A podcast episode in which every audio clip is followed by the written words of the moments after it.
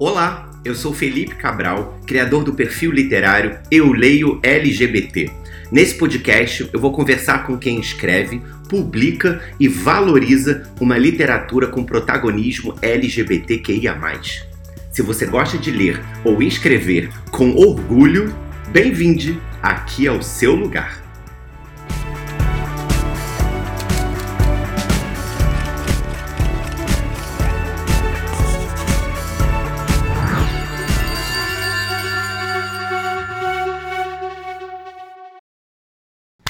Olá a todos, todas e todes a mais um podcast aqui do Eu Leio LGBT. Hoje o episódio número 14 já. Significa que a primeira temporada está dando certo e nós estamos indo em frente com várias pessoas do mercado literário, entre agentes, editoras, escritores, escritoras. E hoje eu tenho uma convidada muito especial que vem aí roubando a cena da cena de fantasia nacional é, com protagonismo LGBTQIAP+. Então eu vou falar aqui um pouquinho sobre ela antes de convidá-la. Ela é escritora de romance e fantasia e coordenadora de marketing. O seu primeiro romance, a fantasia sáfica Luzes do Norte, se tornou best-seller da Publish News e a sequência que acabou de ser lançada agora em novembro de 2022, Sombras do Sul, está disponível agora, né, pela editora Galera Record. A autora gosta de ler e escrever histórias sobre mulheres imperfeitas como ela e sempre foi apaixonada pelo potencial que a fantasia tem de revelar verdades sobre nosso mundo, quem somos e o que sentimos. Atualmente, ela mora com seu marido em Nova York, onde vive com saudades perpétuas de um belo pão na chapa com requeijão na saída. Ela é feminista, bissexual e ansiosa, e isso está sempre presente nos seus textos. Então eu queria receber minha amiga maravilhosa Gil Domingues! Oi, meu bem! Bem-vinda, amiga! Ai, obrigada pelo convite, eu tô tão feliz de estar aqui. Eu também estou muito feliz e maravilhoso, porque eu já falei com gente. O João Willis estava em Barcelona, o Pedro Ruas, quando eu falei, estava na Argentina. E agora você está em Manhattan, é isso? New York? É uma coisinha, uma coisinha. Tá frio para um. Eu não sei se é mas tá muito frio, tá tipo 2 graus lá fora. Inclusive, eu acho que deveria ser crime eu ser obrigada a ir trabalhar. Meu então, Deus. Pois é. Dois graus. E assim, esse é o primeiro podcast que eu faço de regata. Eu até falei com a Gil antes de, de entrarmos ao vivo aqui, que foi, amiga, eu tô de regata, pois Rio de Janeiro começou. Hoje é dezembro, primeiro de dezembro. Começou Rio de Janeiro a ser o réu de janeiro. Então. Não, não então, a gente tá nesse.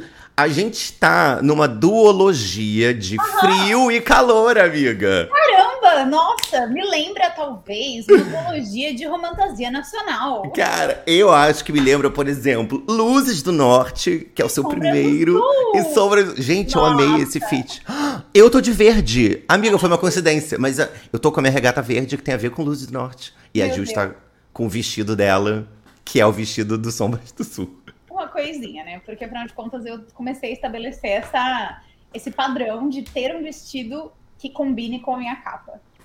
Tá certíssima pra foto ficar bonita, né? Pelo amor de Deus. É o mínimo que eu posso fazer. Amiga, bom, uma das coisas que eu sempre falo com todo mundo que vem aqui, principalmente quem, quem escreve, é porque quem vê de fora, né, é, não sabe da onde as pessoas surgiram às vezes, né? Tipo, qual que é a trajetória. Então, do nada, um belo dia, tá lá no perfil da Galera Record, Luzes do Norte, que maravilhoso! 10 mil cópias. Continuação, fala, meu Deus, gente, que delícia. Ela lançou um livro, já fez sucesso. Aí você fala, mas será que ela começou ontem? Ou será que ela também tem uma trajetória, né?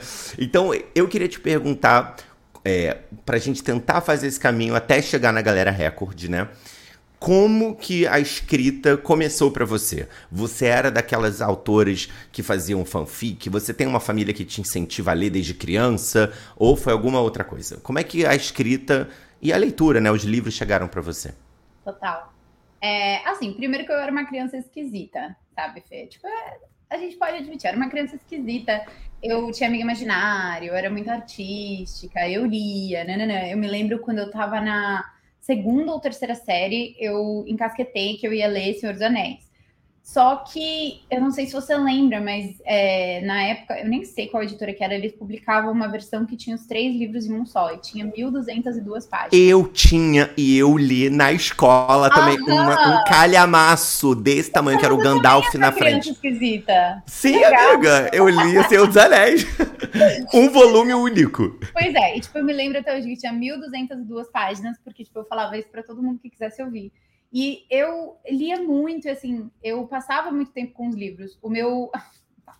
O meu lugar preferido da escola era a biblioteca. Eu deixava bilhetinhos dentro dos meus livros preferidos, imaginando que um dia alguém ia ver aquele bilhetinho e ia querer ser meu amigo.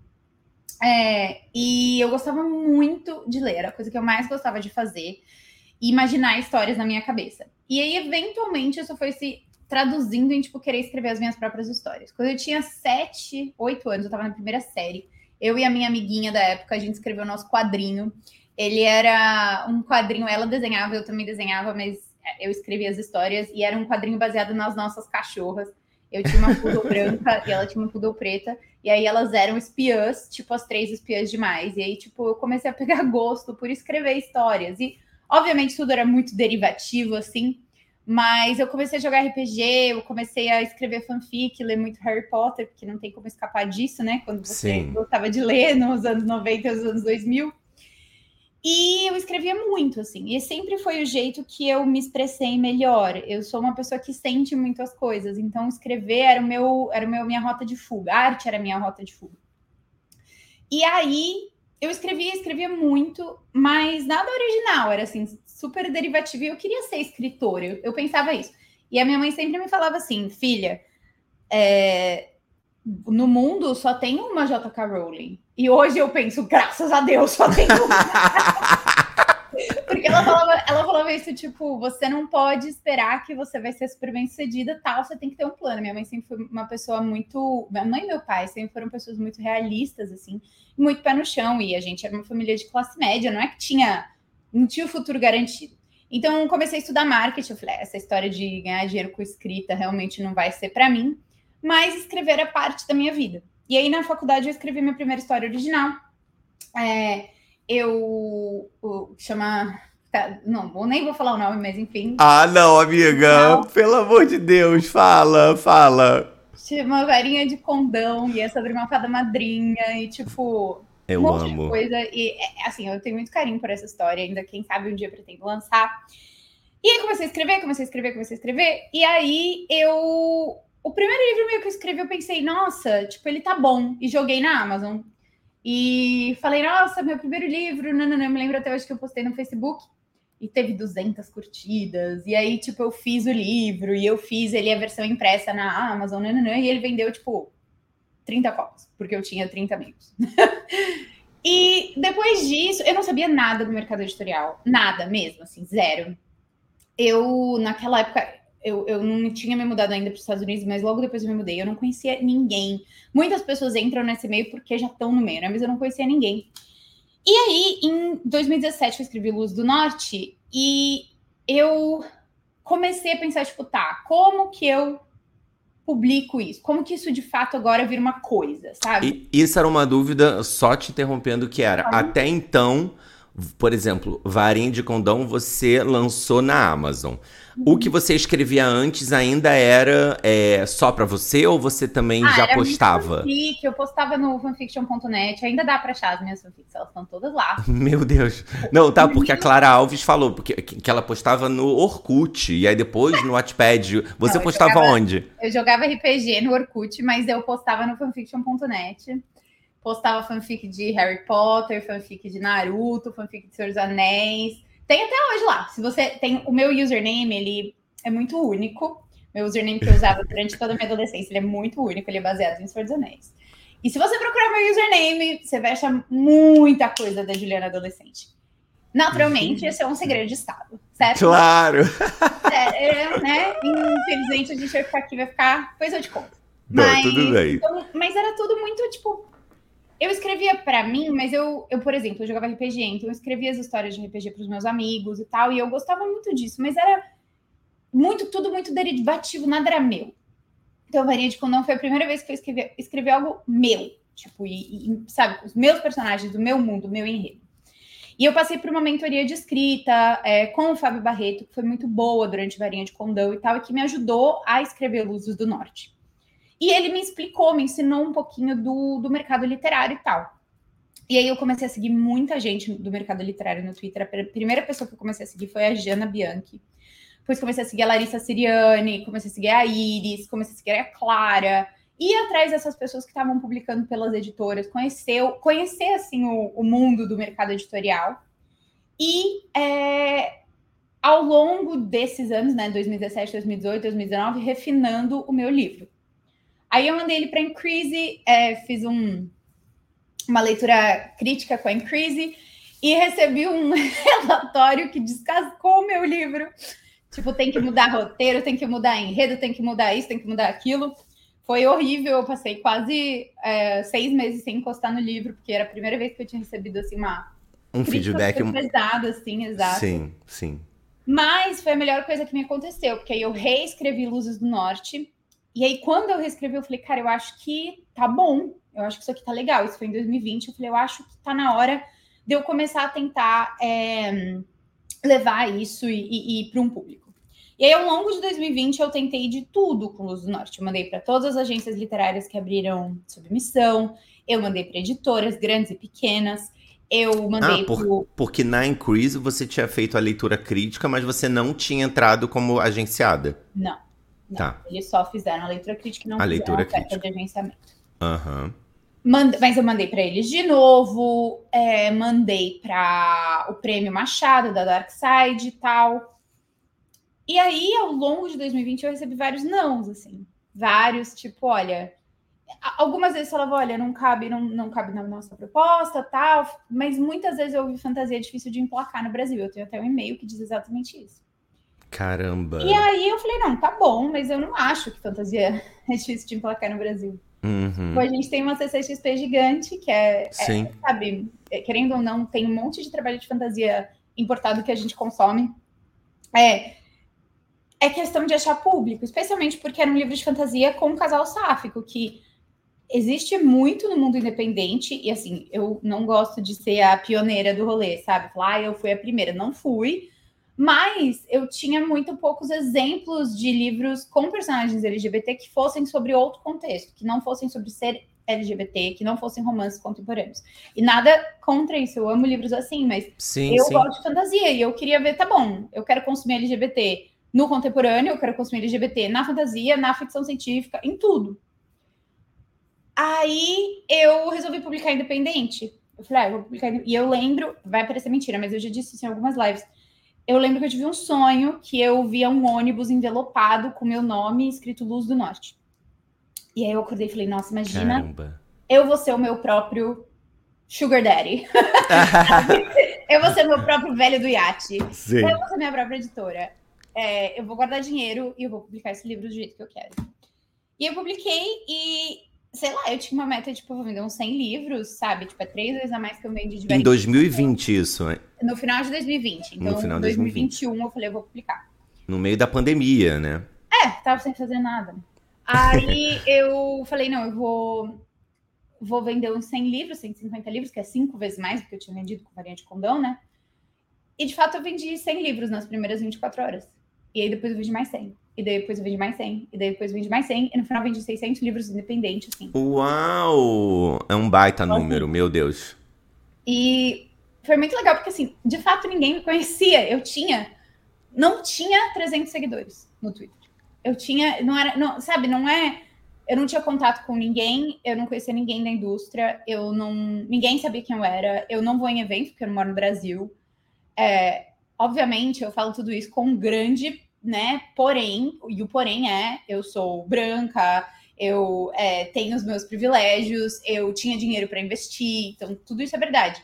Mas eu usei muito da minha, do meu conhecimento de marketing para montar uma campanha. Eu sou designer, então eu fiz todas as minhas artes de divulgação, eu fiz todas as minhas ilustrações, eu fiz tudo, fiz todas as minhas campanhas, tudo, tudo, tudo, tudo sozinho. Foda, foda. Nossa, isso dá da campanha é um traço que eu vejo muito em você e no Pedro Ruas, né? A, a gente estava falando antes ah, aqui, né? O Pedrinho, a, a, todo momento. E assim, ele me mostrou uma hora no, no, no bloco de notas dele, assim. Ele falou, amigo, aqui. E ele mostrou, assim, campanhas tópicos de ações que ele ia uhum. fazer. E, não, não, e eu passei o olho assim, eu falei, amigo, minha cabeça nem funciona assim. Se você abrir uma agência, eu te contrato. Porque é um pensamento de marketing, de fato, assim, mandar para fulano, ciclano, propor não sei o que pra editora, propor não sei o que, fazendo no Twitter, fazendo no Instagram, fazendo no TikTok, tantos Exato. reels, tantos. Eu falei, caraca, é uma coisa profissional, né? Que bom. É, e aí assim, vou começar já problematizando é um absurdo que o autor hoje ele tenha que ser um profissional de marketing e não seja remunerado por isso, né? Porque são autores Pedro que me falou isso também. Que é muito mais do que escrever, muito mais do que, enfim. Eu não vou falar tanto sobre isso, mas tipo, é uma coisa que é, acaba que segrega quem é que pode publicar, porque um bom artista não é uma pessoa só que sabe falar de marketing. Sim. Mas, enfim, publiquei. Não, não, mas rapidinho. Não vou fechar esse parênteses, não. Porque esse parênteses, é, que é obviamente, né? Tipo assim, puxa, eu como autora não tenho que também ser um departamento de marketing, né? Porque é mais uma pressão, nananã. E eu falei com o Pedro sobre uma outra camada disso, que é quando nomes como você, como o Pedro, que estão ali é, 110% nas redes fazendo ações e vendem muito né? Isso pode gerar como referências, né, para quem está começando, de que eu preciso fazer tanto que nem a Gil, ou tanto que nem o Pedro, tipo assim, eu preciso dar tudo de mim para conseguir vender, senão eu não vou. Então, assim. assim eu vou te né? falar, de fato, eu acho que isso é verdade. Eu acho que, tipo, uhum. é um, uhum. porque a gente está numa posição que não, não tem poder. Mas uma coisa é o que o mundo é hoje, uma coisa é o que a gente tem que lutar para o mundo ser. E o que a gente tem que lutar para o mundo ser é para o autor poder vir de qualquer lugar. E para o autor poder vir de qualquer lugar, não pode ser só uma pessoa que tenha tempo, dinheiro e disponibilidade para investir 110% em marketing. Porque Total. que tipo de pessoa. Pois a gente fala de diversidade é, sim, sim, sim. No, no, mercado editorial, mas que tipo de pessoa pode parar para fazer tudo isso? Isso porque.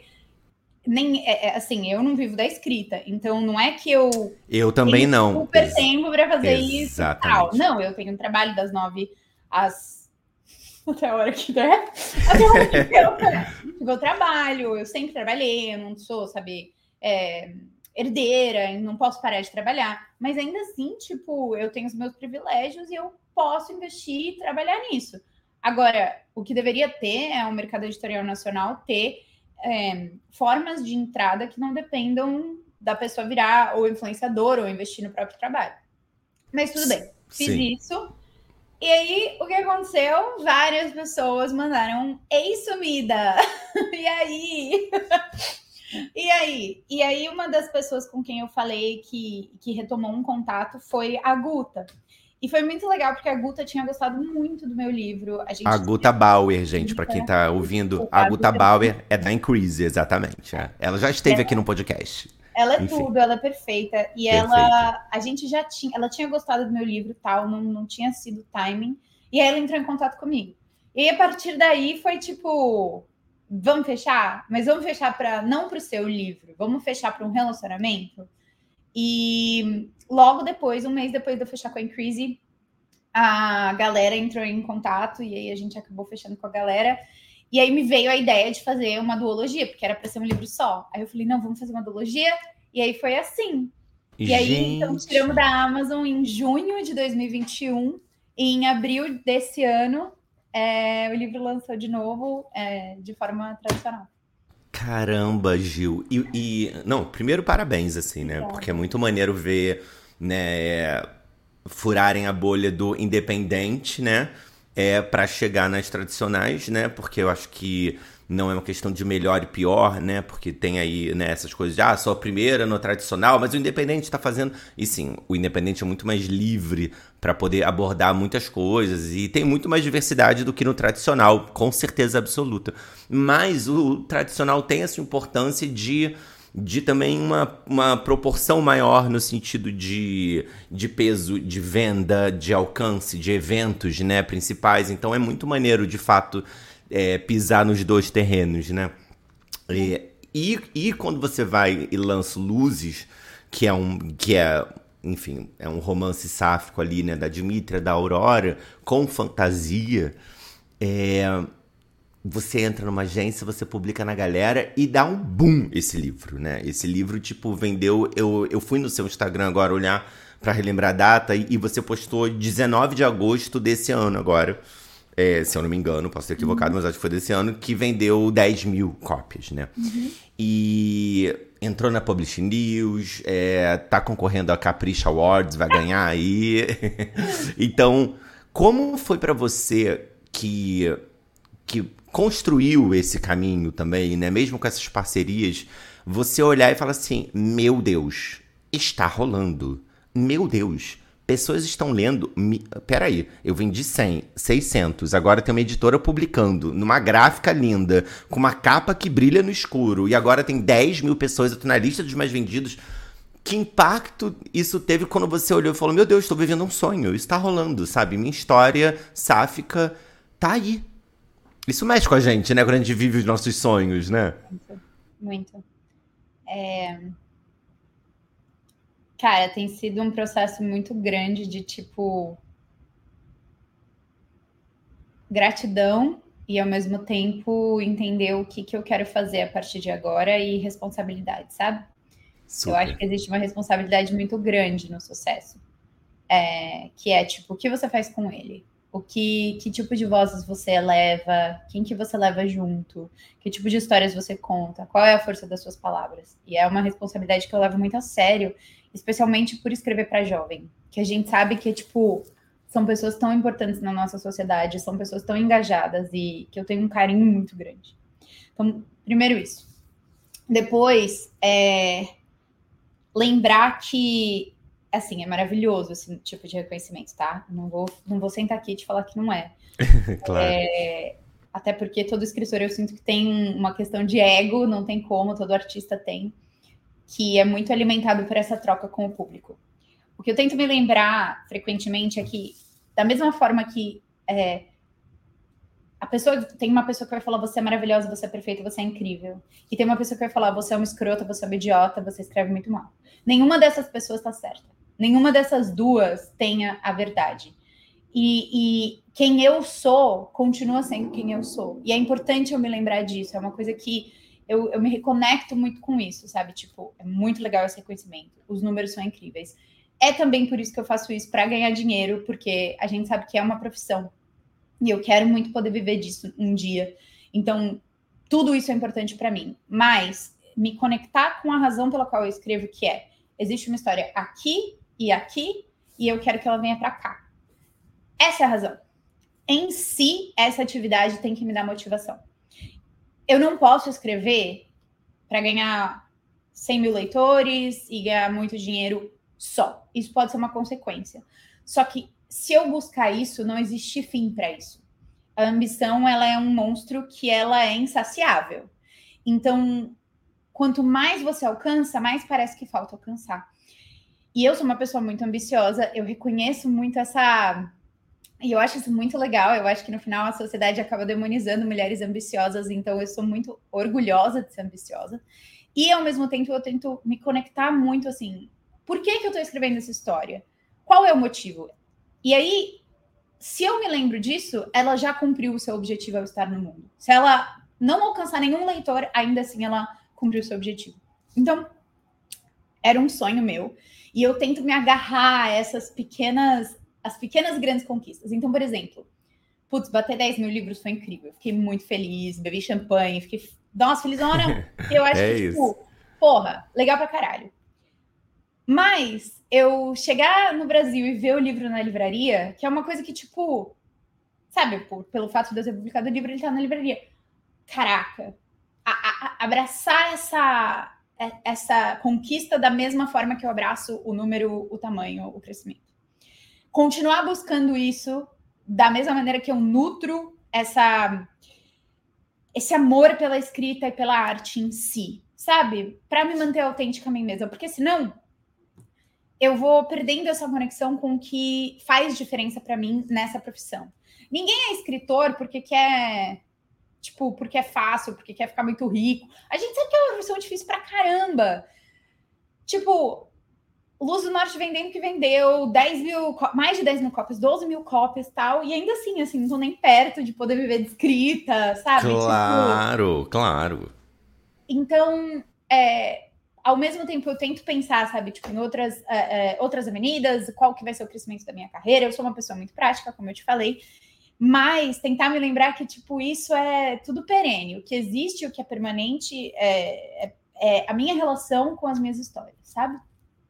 Nossa, nossa, Gil, é, isso é muito louco, porque viver os sonhos, isso assim, da responsabilidade de falar com o público jovem, ao mesmo tempo, é isso, você vende 10 mil, de repente você olha alguém vendendo 100 mil, aí você fala, como não se comparar, por que, que uma história não vendeu 100 mil, por que que...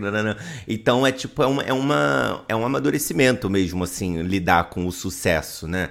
É, porque também pode parar e pensar o que, que é sucesso, né? Tipo, meu Deus, é o meu, é o do outro, o meu não é, sucesso né? É, é tudo tão relativo. Pra gente. Tipo, eu não sei se você Exato. sente isso, mas bom, a gente já falou sobre isso, mas tipo, tem pessoas por aí que não gostam de mim. E eu sou uma pessoa que gosta de agradar todo mundo. Caramba, que massa! Papo pra minha terapia. Taca de terapia. Mas, tipo, as pessoas vão formar suas, suas, suas percepções sobre mim, uma vez que eu tô de forma Sim. pública. E eu vou ser mal entendida. Eu não eu vou ser incompreendida. Eu, as pessoas vão vão imaginar coisas sobre mim que eu nunca vou poder refutar. Ser humano é ser incompreendido e estar nesse papel é ser incompreendido. Então também lidar com essa parte, sabe? De tipo, não não é tanto sobre mim. E, e manter isso dessa forma, assim, tentar me lembrar que é isso que eu falei. Nem a pessoa que diz que eu sou maravilhosa, perfeita, incrível, tá certa. E nem a pessoa que diz que eu sou escrota, nojenta, uma escritora péssima. A verdade está em algum lugar ali no meio. Talvez um pouquinho mais pro, pro bom, porque afinal de contas, né, a gente precisa ter autoestima. Mas esse é um exercício muito constante de tipo, beleza, calma. Calma, exato. Não, e eu troquei muito com a Rafaela Machado, que é a nossa editora lá da Galera Record, né? Troquei agora lá na Flip, lá em Paraty, também sobre algumas questões que eu acho que são do YA, assim, que são dos livros Young Adult, assim, né? Porque são, de vez em quando, escritores também mais novos, é... Porque eu não vejo certas angústias, por exemplo, essa de resenha no Scooby, com uma galera já 40 e blau, sabe? Fazendo seus livros, tipo assim, é outro rolê, sabe? Então, assim, eu falo. Mas é porque eles também não lidam com uma galera, com um público tão jovem, tão apaixonado, que fica tão impactado com as nossas histórias, né? O nosso feedback também é sempre muito intenso, né? É tipo, odiei a escrita dele junto com mudou minha vida. Aí você fala, eita, calma, peraí, né? Como é que eu tô no meio disso? E aproveitando esse gancho, uma das coisas que que o reconhecimento, que, a, que o alcance dá, né? Quando você ganha uma proporção, meu Deus, meu livro tá dando certo. Só tá dando certo porque tem gente lendo, né? Como que é para você, dentro desse mundo de, de sucesso lidar com os seus leitores e leitoras. Por que, que eu digo isso? Porque é, se a gente fosse heterossexual, já teria uma camada, como tem muito fofo, sei lá, de fenômenos como Thalita Rebouças, né? De livros que falam sobre bullying, adolescência, família, primeiro amor, né? Virgindade, tudo. Isso tudo já existe há um bom tempo. E a Thalita Rebouças, até lá na Bienal da Bahia, falou, ela, cara, quando eu começou, eu era a única da minha editora fazendo literatura jovem e achavam que era menor. Então, assim, a gente olha também olha para ela hoje um fenômeno, mas ela falou, ela, eu era a única, tava sozinha no capim, né?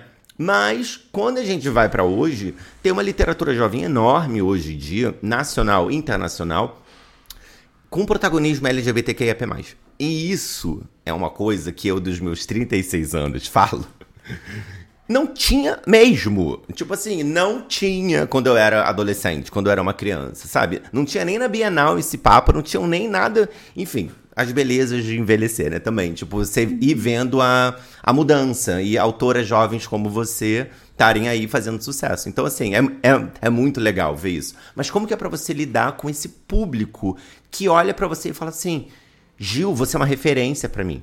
Aurora e Dimitra, tipo assim, cards, né? Delas se beijando, fanart, desenhos delas. Tipo, isso não existia há 10 anos atrás. Como que é para você ver isso acontecer e lidar com com esse público tão novinho assim? É, primeiro que eu amo que meu público tem é, muito adolescente, muita gente jovem, porque é o que você falou, são pessoas extremamente apaixonadas. Eu acho que, no, no geral, a mídia para jovens pode ter a tendência de subestimar o quanto esses jovens estão prontos para ter conversas complexas e tal, e, e, e, quanto eles têm certeza da própria identidade. Eu acho isso incrível. É, eu, eu, e eu tenho muita noção da responsabilidade que é escrever para essas pessoas, sabe? É, então eu levo muito a sério, muito, muito mesmo. Eu tento, sabe, ouvir, eu tento estar perto, até por isso que às vezes é difícil, tipo, a gente quer se manter afastado das discussões, mas eu quero saber o que está acontecendo, porque eu quero melhorar o tempo todo. E eu gosto de falar que eu gosto de escrever sobre mulheres imperfeitas, que nem eu, porque eu sou imperfeita. E eu vou errar. E eu tenho os meus próprios privilégios e a minha própria visão de mundo. E eu vou evoluindo. E tem coisas que eu pensava há 10 anos atrás que hoje em dia eu acho maior besteira. Então, eu tenho muito esse compromisso com essa transparência, entendeu? De demonstrar, tipo, eu sou um ser humano e eu preciso que vocês me vejam como um ser humano, embora eu leve muito a sério essa responsabilidade. Isso, isso é uma coisa. Outra coisa que é a minha identidade como pessoa bissexual, como pessoa da comunidade LGBT. E é uma coisa que, assim, eu vou ser bem sincera, é difícil. Porque da forma que o mercado ele é organizado hoje, ele, ele empacota a sua identidade como autor para vender da mesma forma que ele vende um brinde, da mesma forma que ele vende a capa, da mesma forma que ele vende é, a história. E existe uma parte dessa identidade que é privada, que é só minha. E eu não tenho interesse em, em deixar ela totalmente pública, porque eu acho importante que essa parte seja só minha. Ao mesmo tempo, eu acho também importante eu falar sobre isso, sobre como eu me entendi bissexual, o que, que aconteceu, é, como que eu tô num relacionamento com um homem, mas ainda assim eu sei que eu sou bissexual. Por quê? Porque são coisas que, quando eu tava me questionando e eu achava que eu era hétero, eu precisei ouvir outras pessoas falarem para me reconhecer. Então, eu tento caminhar nessa linha entre quanto de mim eu dou e quanto de mim eu preservo para me conectar com os leitores de uma forma responsável, de uma forma autêntica sem me consumir nesse processo. E eu acho que existe uma pressão muito grande em cima de autores é, queer no geral. Eu acho que a gente precisa ser perfeito, a gente precisa ser pioneiro. Por, por ser pioneiro, de novo, não gosto dessa ideia de pioneirismo, porque pessoas LGBT sempre escreveram, mas por ser, tipo, ah, o primeiro livro sáfico que eu li, ah, precisa ser perfeito. E assim, eu não tenho pretensão nenhuma de ser perfeito. Sim. É, né? E eu, eu, por isso eu também tento ser autêntica e mostrar quem eu sou para os meus leitores, porque eu quero que eles venham nessa jornada comigo. Então, assim, eu escrevi Luz do Norte, escrevi Sombras do Sul, pode ter certeza, meu próximo livro não vai ser igual Luz do Norte Sombras do Sul. Isso vai agradar algumas pessoas e decepcionar outras pessoas, mas é a arte que eu quero contar e que eu quero expressar.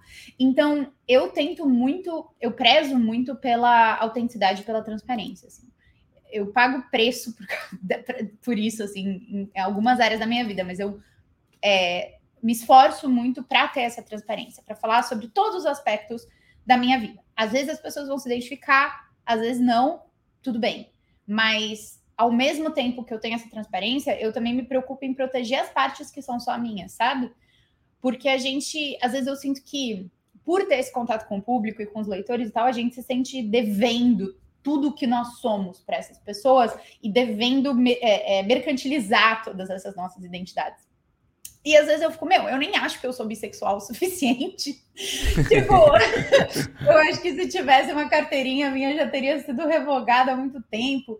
E, tipo, quem é bissexual o suficiente para escrever histórias bissexuais? Quem é, sabe?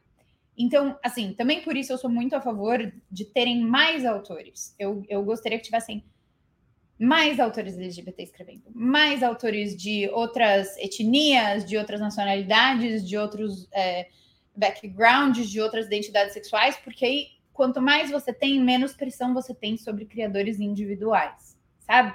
E assim, claro. eu saí do armário porque eu publiquei Luz do Norte. Eu falei, eu não posso escrever Luz do Norte, publicar um livro sáfico sem sair do armário. E foi um processo muito legal até o momento em que não foi. Caraca. E o momento em que não foi, ninguém do público estava lá comigo. Fui eu que sentei lá e sofri homofobia e tive crise de pânico e lidei com as consequências mentais disso depois. Então, também eu gostaria, assim, às vezes eu acho que o público precisa entender que, tipo, a identidade dos autores não tá. Não é algo que eles merecem, sabe? A gente tem que entender os limites dessa troca. E é uma coisa que eu, eu assim, pessoalmente, tento negociar sempre, sabe? Na, nesse dia a dia. Especialmente à medida que eu me torno uma, uma pessoa mais. mais Pública. Uhum. É, visível, digamos. Mas é, é um debate novo, assim, também, né? Porque teve agora o Kim Connor, né? Que é o ator de Heartstopper que de repente postou, tipo, é, soube, parabéns por obrigarem um garoto de 18 anos a sair do armário, sabe? É. Né? É, quando acusaram ele de queerbait e ficaram pressionando ele. Assim como a Beck Albertalli, que era também, ah, saiu do armário como bissexual também, porque estava escrevendo ali com Amor Simon, né? E, e, e, outros livros, né? Lia Fora de Sintonia e tal. E aí ela também fez um, um longo texto, na real, quando acusaram ela de estar tá ganhando dinheiro, né? A custas Exato. das nossas histórias, assim. E hoje em dia eu tava na Bienal da Bahia com a Thalita Rebouças, que escreveu um livro sáfico, escreveu também um personagem gay, e tá ali, é, publicamente, por enquanto, heterossexual, mas assim, cheio de leitura sensível, cheio de pessoas ao, ao seu redor, e eu, particularmente, acho ótimo que, que as nossas histórias circulem e ganhem espaço. A gente pode problematizar por que, que ganha mais destaque com alguém que não é da comunidade? Né? É tipo também nosso papel, como tipo, claro. é meu papel como mulher branca falar por que, que não tem mais, mais autores negros e autoras negras publicando. Exatamente. É o nosso papel também. Mas Sim. ao mesmo tempo entender que, tipo, a identidade é uma coisa. Identidade sexual, especialmente, é uma coisa muito pessoal. Sim, sim, sim, sim, total.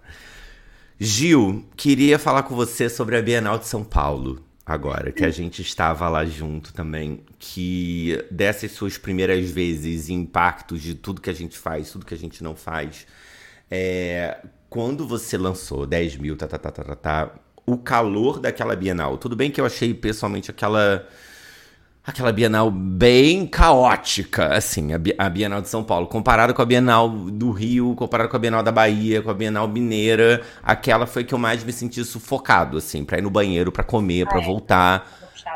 Tava bem puxado. Mas, ao mesmo tempo, ali teve uma coisa maravilhosa que eu achei, que foi a nossa loucura de pegar. a gente estava dentro do stand da, da, do grupo Editorial Record e nós fomos na, na entrada do stand e acabou que a gente se reuniu, eu, você, a Rai Tavares e o Lucas Rocha, né, autores nacionais, com livros com protagonismo LGBTQIA+, botamos ali na frente e foi um momento muito marcante, assim, porque as pessoas entravam ali e elas já liam o seu, compravam o meu, viam do Lucas, né? E uma diversidade ali nas histórias, né? É, o primeiro beijo de Romeu não tem nada a ver com Luzes do Norte, que não tem nada a ver com as vantagens de ser é, você e nem com você tem a vida inteira do Lucas. Assim, então foi tão bonito para mim olhar e falar, caraca, olha que legal esse coletivo de autores nacionais aqui, né? Se você pudesse comentar como você acha, tipo, como que a gente tá como um coletivo, assim, sabe? E de autores nacionais, porque você mora em Nova York, você tava em São Paulo, você, né, publica aqui no Brasil mas eu sempre vejo, tipo. Sei lá, alguém lança um livro aí fora, no mês seguinte já tá publicado aqui com uma baita campanha. Sabe? Tipo, autor. É, americano, norte-americano, né? Tipo assim, lançou três livros, ninguém nem conhece aqui, mas a editora já compra os três. Já lança os três e nananana. E a gente tá ali, tipo, se juntando do tipo Gente, que legal Colin Hoover e chamas prateadas e fogo e sangue corrente, mas nós estamos aqui, leiam os nacionais, né? Como que você vê o mercado assim nacional LGBT em comparação com o mundo aí que você vai na esquina e vê? Uhum. Complicada essa, né? Você vai na Strand e sessões lindas. Eu sei exatamente o que eu quero falar, só que é um pouco polêmico. Tá bom. O que acontece? Primeira coisa, antes de tudo, eu acho que a gente tem que. Eu fico muito orgulhosa de estar numa editora que coloca tanta que dá tanto destaque para os livros nacionais quanto os livros internacionais. Então, eu acho que a galera é pioneira em fazer isso. E, tipo, eles colocam é, marketing, eles colocam esforço de, de editorial, eles colocam Total. esforço. E, assim, eu sou, tenho muito orgulho disso, porque o livro que vende não é um livro bom. É o livro, lógico, tem que ter uma qualidade mínima, tem, mas é o livro que as pessoas conhecem, é o livro que as pessoas veem. Se as pessoas não veem e não sabem que esse, que esse livro existe, esquece. Ele não vai vender. Total. Pode ser o melhor livro do mundo. Total. Então eu tenho muito orgulho de estar com a galera. Mas eu acho que a nossa indústria precisa, assim, urgentemente valorizar o autor nacional. E quando eu digo valorizar o autor nacional, a gente está falando de tipo, por que, que, é tão tranquilo pagar 100 mil reais num adiantamento de um autor gringo, mas quando você. ou para adquirir um livro de um autor gringo, mas quando você fala de um adiantamento de 10 mil reais no Brasil, você está falando do maior adiantamento do mundo. Por quê? Por que, que assim, por que, que ninguém consegue viver de escrita no Brasil? E aqui as pessoas conseguem. E eu não tô falando de ficar rico com escrita, eu não tô falando de comprar avião com escrita, tá? Você tá mutado. Ah, desculpa, é, é, tô falando de pagar a conta, porque realmente, vamos botar 100 mil e 10 mil. Tudo bem, 10 mil, você, eu pelo menos não banco é, poucos meses da minha vida, ou seja, eu não posso parar para escrever o meu livro. Eu tenho que ganhar meu dinheiro no CLT, no, no caso eu sou roteirista em projetos freelancer, tenho que ficar catando o projeto para pagar minha conta e escrever um livro é um hobby, porque é autoral, é um hobby. Só que não é um hobby, né, amiga? Não, não é um hobby. E não é só isso. Tipo, eu vou falar de mim, tá? Eu tenho um dos livros que, tipo, tá, putz, best-seller, vendeu pra caramba, vendeu pra caramba. Eu não consigo nem sonhar em largar meu emprego Sim. pra viver de escrita. Ah, mas você mora nos Estados Unidos. Nem se eu morasse no Brasil. Eu ia ter que ter o meu emprego. E aí eu trabalho no meu emprego. Só que aí também não basta eu escrever, da, eu trabalhar das 9 às 7 e escrever das 7 às 10 porque eu tenho que criar conteúdo, porque eu tenho que pensar em campanhas de marketing, porque eu tenho que estar presente. Então não é que eu tenho dois empregos, eu tenho que ter três. De novo, que tipo de pessoas a gente está excluindo, que tipo de pessoas a gente está admitindo? Eu não é uma conversa indissociável para mim da conversa de diversidade no meio editorial. Indissociável. A gente tem que falar de dinheiro. E eu acho que isso é uma coisa que as editoras têm que fazer. Tem que fazer mais. Tem que ter caminhos e selos só para livros nacionais contemporâneos dentro das editoras. Tem que ter caminhos para fomentarem novos talentos não adianta pegar um livro que, ah, estourou, o livro está pronto, agora a gente vai lá e pega. Tem muito talento para fomentar. Sim. E assim, eu sei que não é só papel das editoras fazer isso, tá? A gente vive num veio de um governo que, com sorte, vai mudar ano que vem, mas veio de um governo que sucateou a cultura. Tirou todos os incentivos. Total, destruiu. Destruiu. Então, assim, não é ah, o papel da, da Companhia das Letras. Não, não é. Tipo, só da Companhia das Letras. Mas o fomento à cultura nacional é uma coisa que precisa partir de todo mundo. E assim, você trabalha com roteiro, você sabe disso. Quantas salas tem o novo filme da Marvel? Quantas salas tem um novo filme o nacional? nacional? Eu não tô dizendo que não é para assistir filme da Marvel. O que eu tô dizendo é, e para mim, um dos exemplos disso é o cinema coreano. De repente, as pessoas estão tipo, nossa, de repente o cinema coreano ganhou o Oscar. Não foi de repente que o cinema coreano ganhou o Oscar. O governo teve iniciativas fortes para fomentar a cultura e exportar a cultura nacional. Iniciativas que são protecionistas, então eles tinham uma porcentagem de salas em que você podia passar filmes estrangeiros e que você tinha que passar filmes locais, você tinha incentivos. Isso foi fomentando e aumentando a indústria. Isso gerou trabalhos que foram elevados ao status mainstream. É papel também do consumidor interrogar o que a gente consome, por que a gente consome as coisas que a gente consome. Mas eu sinto sim que falta um espaço na indústria. Eu vejo isso mudando. Como eu te falei, eu acho que a galera especificamente faz um trabalho maravilhoso, tipo, encontrando esses autores e fomentando esses autores. Especialmente sim. porque a gente sabe que quando vem de fora, às vezes o livro vem com marketing pronto. É só pegar, traduzir e vender. Total. Né? Não, sim, claro, mas sim. É, mas tipo, a gente sabe que. E aqui você tem que construir um nome do zero. Então eu entendo isso. Mas é muito confortável falar, putz, não dá. E aí pagar 200 mil reais, 300 mil reais para adquirir um livro estrangeiro. Não, a, a conta não fecha. E, isso é uma coisa que, assim, eu, eu vou te falar, é uma coisa que eu acho, eu adoro publicar no Brasil, eu acho incrível, mas é uma coisa que eu tenho pensado muito, assim, beleza, qual é o futuro da minha carreira? Porque hoje eu consigo dedicar a minha vida a três empregos. Eventualmente eu vou querer ter filho, eventualmente eu não vou, não vou sabe, ter tanto tempo livre. Aí eu vou parar de escrever? O que, que, que vai acontecer? Eu vou continuar precisando pagar todas as minhas contas.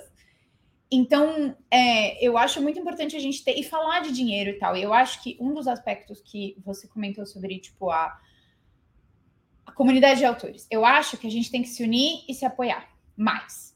Eu sinto muito apoio, eu sinto muito união, eu sou muito grata pelos amigos que eu fiz. Eu acho isso muito legal, por exemplo, que você está fazendo.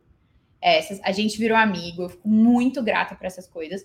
Ainda tem muita panelinha no meio editorial, muita gente que só divulga se for meu amigo, senão não divulga, senão finge que não existe. Muita sim. gente falando mal um do outro, picuinha, que eu acho estúpido. Não, não é que todo mundo precisa se gostar, não, tá? Mas a gente precisa se unir como classe trabalhadora. tipo, a gente tá falando de ser classe trabalhadora, de ter sim. consciência de classe e de exigir juntos certas coisas. Então, não trabalhar com editora que não paga em dia, avisar quando a editora é furada uns aos outros, ajudar a autor iniciante a evitar furada, é, compartilhar recursos, aumentar a torta e ter consciência de classe. É isso que é ter consciência de classe. Então, eu acho muito importante a gente ter isso. Ninguém precisa ser melhor amigo para a gente se apoiar, sabe? Claro. Nossa, eu, Gil, você arrasou, falou mil coisas que eu concordo totalmente, assim. E fico pensando. Você vê, de novo, né? Gente, eu amo, porque eu tenho falado muito sobre idade, sobre tempo. E eu nem tô na crise dos 36, não. Mas é porque acho que, como eu tenho falado com pessoas mais novas, de é, abaixo 30, né? É, as perspectivas de vida realmente vão mudando um pouco, né? Porque é isso. Isso que você fala, meu Deus, e agora? Eu falo, caraca, eu fiz os meus curtas lá atrás aí consegui uma projeção para ir para fazer novela, ganhei um dinheiro, dei uma estabilidade, firmei meu nome e agora eu tô no mercado, ganho dinheiro no mercado audiovisual. Ótimo. E como autor é um hobby. Só que assim, é um hobby tipo, não é um hobby, porque eu tenho que planejar meu próximo livro, porque eu fico sentado aqui escrevendo, porque eu fico pensando, nananã, e ao mesmo tempo sem nenhuma perspectiva de ganhar dinheiro com isso. Ganhar dinheiro, dinheiro, porque eu teria que vender 100 mil livros, entendeu? Para ganhar um bom dinheiro. E claro, vamos tentando com todas as armas, né? Vamos tentar uma adaptação, vamos batalhar para daqui a pouco ter cinco livros e é aí. A venda Mas dos da cinco. Onde vem esse dinheiro, né? Tipo, diversificar tudo isso. É por isso claro. eu falo sempre que o meu, o meu objetivo é publicar 10 livros nos próximos cinco anos. Isso é um ritmo insano de dois livros por ano. Por quê? Porque tendo 10 livros com uma média de vendas legal, consegue ter um fôlego Claro. Tipo, só que isso, Total. de novo, quem é que pode é fazer é, isso? Não, então, isso que eu ia falar, que foi para mim o mais marcante, que é, vamos supor, ganho uma, o adiantamento de 10 mil, vendo não sei o que, ganho ao ano 10 mil reais também, não sei, tá. Então, assim, não dá nada, dá 1.500 por mês, enfim, não tem como, tipo, pra vida que eu tenho hoje. Beleza, privilegiado e tudo mais, mas, ok, com o que eu vivo hoje, é, não dá. Imagine, isso porque é isso, eu tenho tempo para doar e-book, por exemplo, hoje eu doei 30 e-books a 9,90, 300 reais. Eu doei, porque eu falei, tá 9,90, é minha hora de espalhar ele, beleza. Já virou 34 hoje, de novo. Eu falei, 34 reais não tem nem.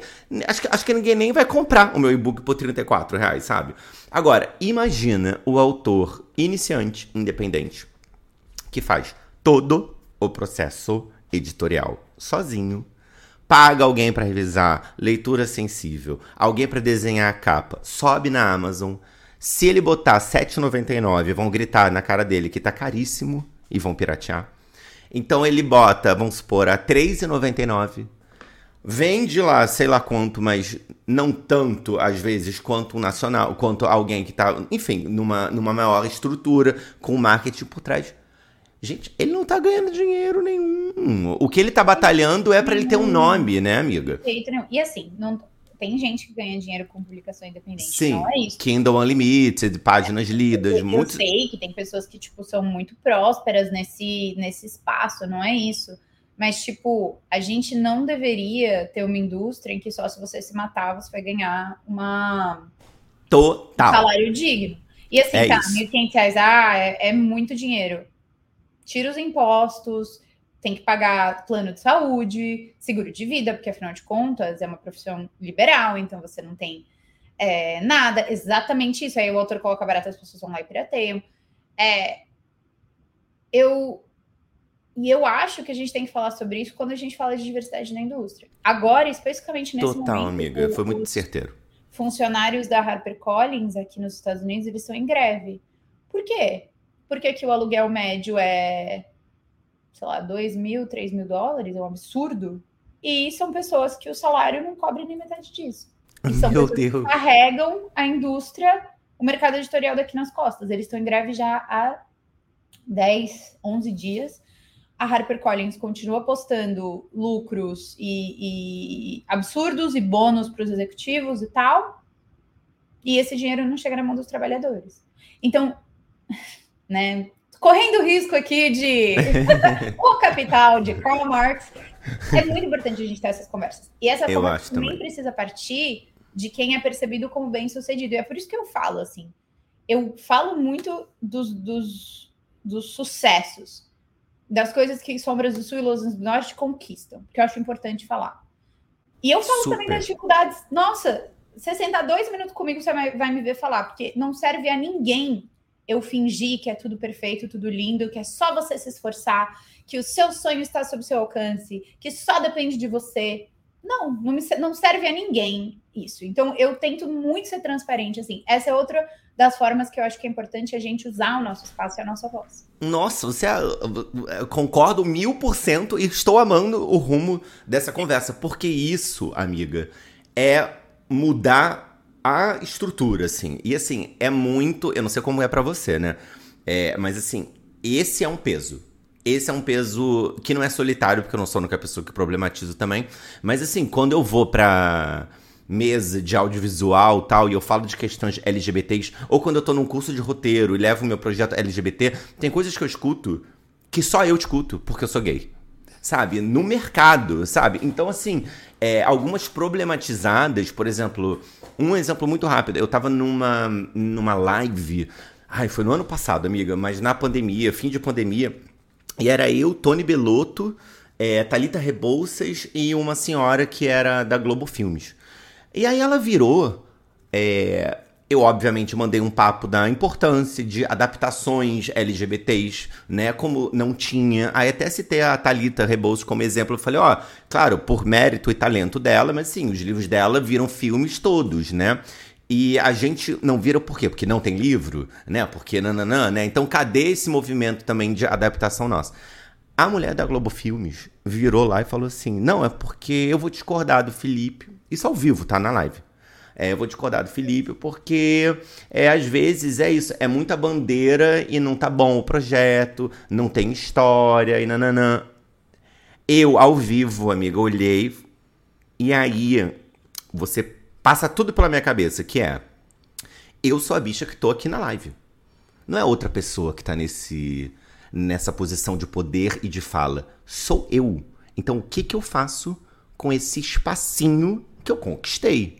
E aí eu virei e falei assim: eu vou discordar, porque você falar que a falta de diversidade no audiovisual é culpa nossa.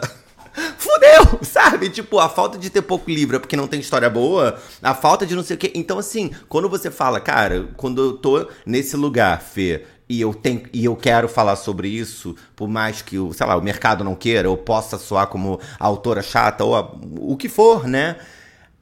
É um papo da gente com a gente mesmo, entendendo que, tipo, mas eu tô conquistando tudo isso para quê, então?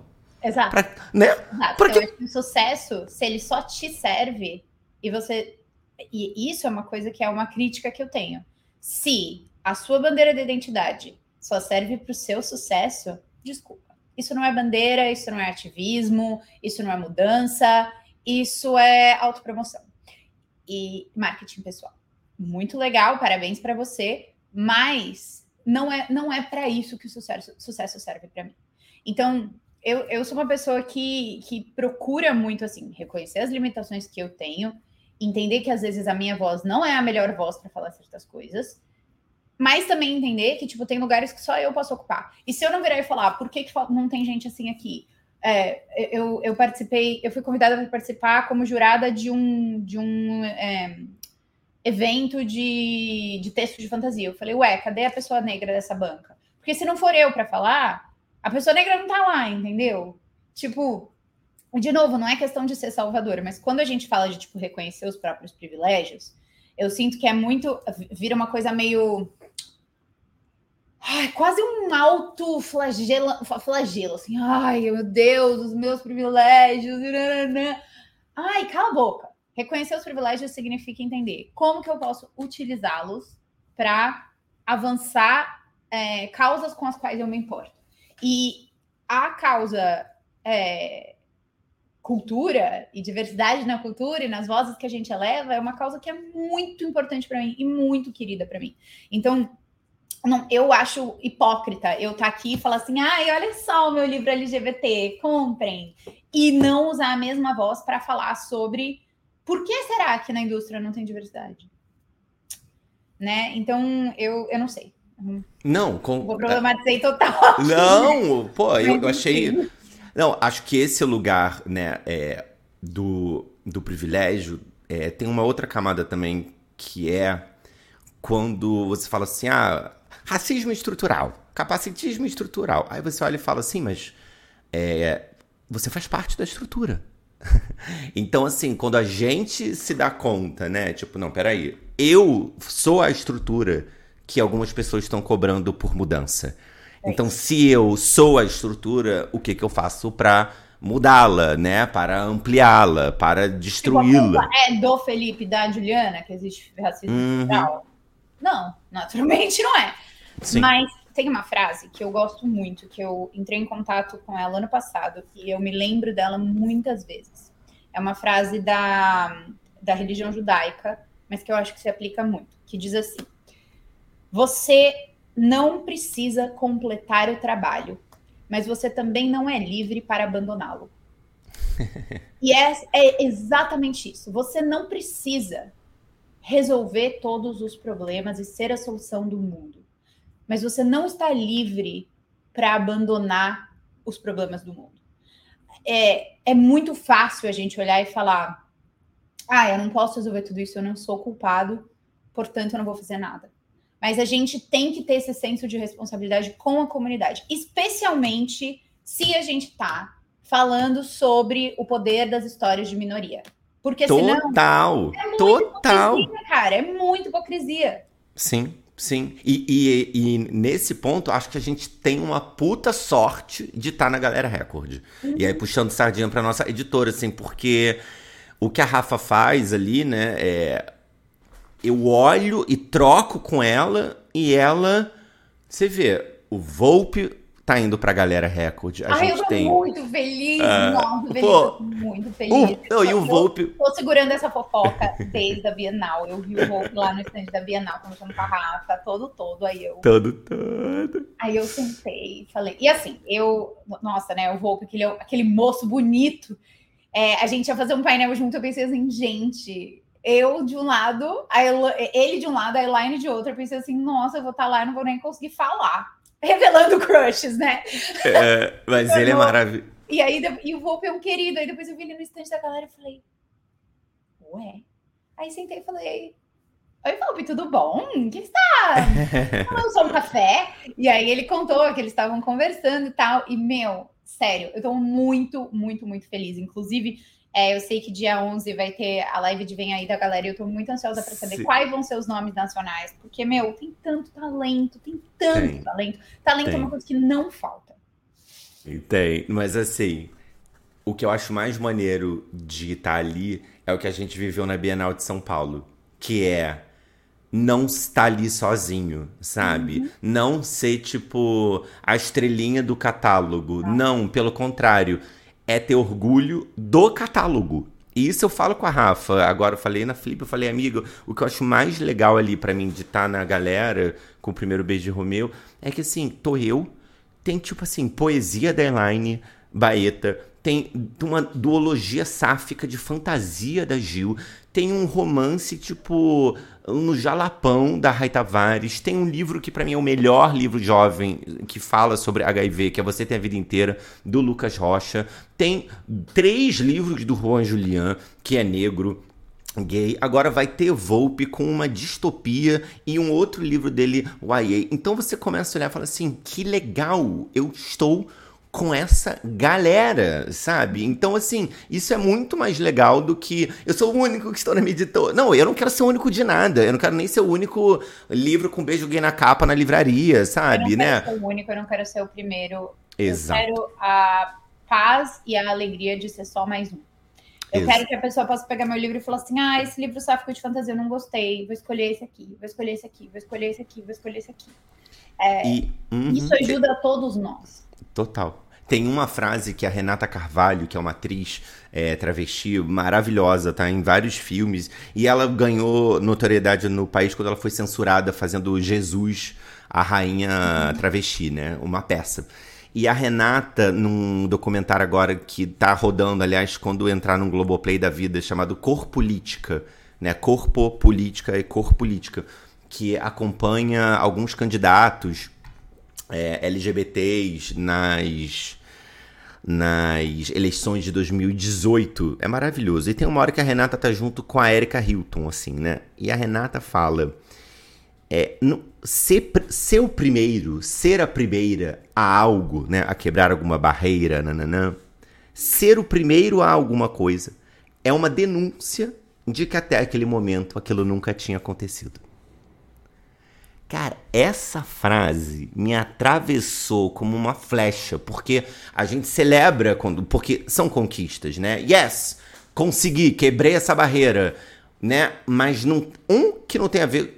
Claro, é uma conquista pessoal, sua, profissional, de vida, tá, tá, tá. Mas é muito mais importante a, a conquista coletiva histórica que você tá fazendo. Ponto. É a primeira camada. E a outra, tão importante quanto é é uma denúncia de que se você foi o primeiro, até agora nunca ninguém fez, não teve. E não teve porque, com certeza, alguém quis fazer. Mas é porque não podia, não era possível, sabe? E então. Eu sinto é... que esse peso de ser o primeiro acaba carregando muito, tipo, você tem que ser perfeito, você tem que ser o modelo. Você claro. tem que ter da sua identidade, sendo que ninguém em si tem um poder. Isso é um. Isso é um, uma agressão em si. Então, quando você diz ah, você é a primeira mulher bissexual a publicar, então você tem que representar a bissexualidade. Putz, a bissexualidade não é um monolito, eu não tenho como representar a bissexualidade porque eu tenho as minhas Exato. próprias falhas, as minhas próprias vivências. E é uma violência você esperar isso de mim, porque é uma objetificação. Porque afinal você está me colocando num lugar de coisa e não de humano. Então, também, assim, essa ideia do pioneirismo ela é muito especialmente no capitalismo em que a gente pensa nas coisas de forma binária, né? Você tem um vencedor, logo você tem que ter um perdedor e tal. Ela é muito vista como algo louvável. E a gente tem que tomar cuidado com isso, porque ela não é boa nem para quem ganha, porque você vai, vai sempre ter esse peso. Então eu eu procuro muito também estudar sobre a minha história, porque o povo LGBT, a gente teve a nossa história apagada, né? A gente não é ensinado, a gente não não tem acesso a isso. Então eu tento procurar muito essa história para eu evitar virar e falar, ah, eu sou a primeira, até porque eu não quero apagar ninguém que veio antes de mim. Nossa, e isso é porque eu não quero dar spoiler dos próximos convidados. Ai, Mas eu, quero. É, eu vou dar um aqui. Tem um autor que é que eu amo e eu recomendo muito ele, mas eu entendo que, eu, que ele dialoga com outro público, que não é o público YA mas deveria também. E por isso que muita gente fala, ai que saco, primeiro beijo de Romeu, muito didático, do nada textão. Mas é porque foi a minha maneira de falei, eu vou enfiar esses, essas coisas históricas e esses nomes nesse livro IA pra galera ficar, quem é essa pessoa? E ir atrás, gerar uma curiosidade. O Renan Quinalha, ele é professor da USP, um historiador, é, e, ele já, e ele tem publicado muitos livros, assim. Ele publicou um grandão chamado História do Movimento LGBT no Brasil. Que é a história do nosso movimento aqui enquanto movimento, enquanto comunidade, assim. É, a gente conhece tanto Stonewall, né, de Nova York, eu até fui aí a, e me emocionei e tudo mais, mas assim, a gente teve Ferros Bar, que era um bar frequentado por lésbicas em São Paulo, que tinha uma revista Xana com Xana, que era super famosa ali, e aí uma hora o dono do bar quis proibir elas de se encontrarem ali para ler a revista. E teve uma Stonewall no Ferros Mar. E, tipo, e é, e é um puta parada. Enfim, tem tanta história. Ele fez esse, ele fez um outro agora que é, é Contra a Moral e os Bons Costumes, que ele tava na comissão da verdade da Dilma Rousseff. Ele tava lá e ele escreveu um livro mostrando, a partir da experiência dele lá, como foi a perseguição LGBTfóbica na ditadura aqui no Brasil. Então, assim, o cara tá resgatando a nossa história. Eu, eu fiz um curso com ele de história do movimento LGBT e é uma coisa que eu falo, cara, a gente não conhece, a gente tem que saber esses nomes, essas pessoas, sabe? A gente não tá inventando. Quer dizer, é isso, a gente não está inventando rodas. A gente está girando mais rápido ou criando novas rodas, mas de uma galera que tá lutando desde sempre, né? Exato. É importante. Mas, Gil, chegamos agora à nossa retinha final desse papo que eu amei. Eu amei, amiga. Amei, amei mesmo, assim. Obrigadíssimo por ter, ter aceitado. É, eu vou lembrar de quem estiver assistindo aqui no YouTube. É, também dá para escutar, né, todos os episódios, inclusive esse nas plataformas de áudio como Spotify, Deezer, Amazon Music e tal. E quem estiver escutando isso já numa plataforma de áudio, sabe que também você pode assistir esses esse papo com a Gil e todos os outros também no YouTube do Eu Leio LGBT. Fica ali disponível para sempre. Tem sido conversas muito legais e diferentes uma das outras, porque as trajetórias são diferentes, mas eu acho que a força do podcast é a força do coletivo dos entrevistados, cada um com a sua individualidade, mas a nossa força junto. Então, Gil, queria te agradecer. É, queria que você se despedisse aí também de todo mundo, falar onde as pessoas podem encontrar seus livros, eu vou botar na descrição, é, onde que elas podem te encontrar, e se você tiver algum mini spoiler ou algum mini desejo do que vem por aí, a gente pode esperar também. Tá, então falar primeiro do meu livro que acabou de sair, ele foi lançado oficialmente dia 21 de novembro, é Sombras do Sul, ele é a continuação de Luz do Norte, ele é muito melhor que Luz do Norte, gente. Luz do Norte é bom, mas tipo. Eu comecei a ler e eu concordo. Eu comecei a ler, eu falei, Gil do céu, tá muito melhor, tá iradaço. Ah, não dá pra ter filho preferido, dá sim. Esse aqui é meu filho preferido. Ele é um livro muito pessoal. É, ele fala sobre putz, perda, sobre amor, sobre muita coisa que é muito cara para mim. E ele pode ser encontrado é, em todas as lojas que vendem livros, mas na Amazon, se vocês quiserem ler e-book, Luz do Norte também pode ser encontrado em. Ixi, minha internet caiu? Não, amiga, não. É, foi uma mini travadinha só. Uma mini congelada. É, Luz do Norte também pode ser encontrado em luzdonorte.com. Eu posso ser encontrado em todas as redes sociais como Gil L. Domingues. O meu site é gildomingues.com.br, ou acho que é só .com. Aí vocês vêm aí. E eu tô em todas as redes sociais. No Twitter é a minha rede social preferida, que é onde eu posso falar mais merda. Mas eu também tô no Instagram e tô no TikTok e, e um monte de outras coisas. E é, um, um vem aí. Putz, esse ano eu terminei o livro que eu acho que foi o melhor livro que eu já escrevi na minha vida. Ah, que delícia. é uma releitura sáfica de Fantasma da Ópera. É o livro dos meus sonhos. Ele é ele não é YA. ele é adulto, mas ele é tipo o meu bebê. Eu não sei quando ele vai lançar, se vai lançar, quem vai lançar, eu não sei. Mas eu estou é, muito ansiosa para falar dessa história um dia para vocês e quem sabe vem aí, não é mesmo? Mas para isso acontecer, Sombras do Sul precisa vender muito, então comprem Sombras do Sul, comprem Luz do Norte, avaliem, Falem se vocês gostaram, se vocês não gostaram. Comentem comigo. Eu amo quando o leitor vem falar, amei, gostei muito dessa parte, tô surtando. Podem vir surtar nas minhas DMs, eu tento responder todo mundo. E, Fê, muito, muito, muito obrigada pelo convite, por, é, por esse papo tão maravilhoso, por ser essa pessoa tão maravilhosa. Quando a gente fala de pessoas que elevam as vozes dos outros, você é uma dessas pessoas. Então, eu tenho muito orgulho de ser sua companheira de, de editora e, mais que isso, sua amiga. Sim, e é. é isso, obrigada, obrigada mesmo pelo convite. Ai, que delícia, amiga. E olha, para quem estiver vendo ao vivo agora, eu e o Gil combinamos que a gente vai agora no Twitter fazer um sorteio de um exemplar de Sombras do Sul. Então, vocês dão pra gente uns 5 minutinhos que o post vai aparecer no Twitter.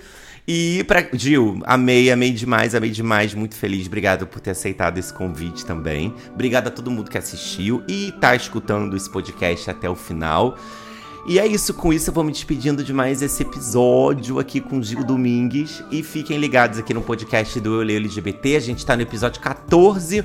Essa temporada vai até o número 21, que eu já estou agendado. Então fiquem ligados aí que vem convidados muito legais pra gente. Um beijo e até a próxima. Tchau, tchau. tchau.